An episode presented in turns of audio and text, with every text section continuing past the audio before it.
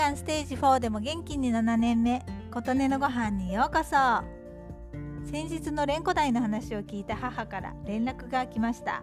魚の鱗を取るのに大根がいいってちょうどテレビでやっていたとのこと。なんてタイムリーなんでしょう。そういうことがここ数年増えています。連絡しようと思った人から連絡が来たりあれ欲しいなと思うとすぐ見つかったりそういうことがあるとなんだか嬉しくなります。その後また連絡が来てペットボトルの蓋もいいらしいよとのこと。鱗取りグッズを買おうかなと思っていましたがそんな手があったのかと早速ネットで調べてみたらどちらもスイスイ鱗取りできているようで見ていたら試したくてたまらなくなりタイのアラを買いに行きました。いつでもたくさん新鮮なタイのアラが手に入る環境に感謝しつつ天然のタイのアラをゲットしました。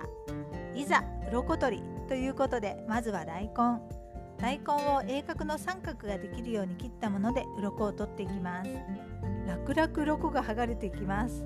鱗と鱗が重なり合う感じでよろよろよろと取れていくので鱗が取れてる感じがしないんですが触ってみるとすべすべになっています。すごい。硬い鱗は人参とかさつまいもなど硬い野菜が使い勝手が良いらしいです。続いてペットボトルの蓋。こちらも楽ちん。ただ蓋の中に鱗が入るようにするのは初めての私にはちょっと難しくて鱗をまき散らかしてしまう感じにはなりました。どちらも包丁や手で悪戦苦闘していった時とは段違いに楽で綺麗に鱗取りができました。これなら鱗取りグッズはわざわざ買わなくてもいいかなと思いました。今回は荒だったので鱗もそんなに多くなかったので次回レンコ台を買った時に大根とペットボトルの蓋の使い比べをまたしてみたいと思います。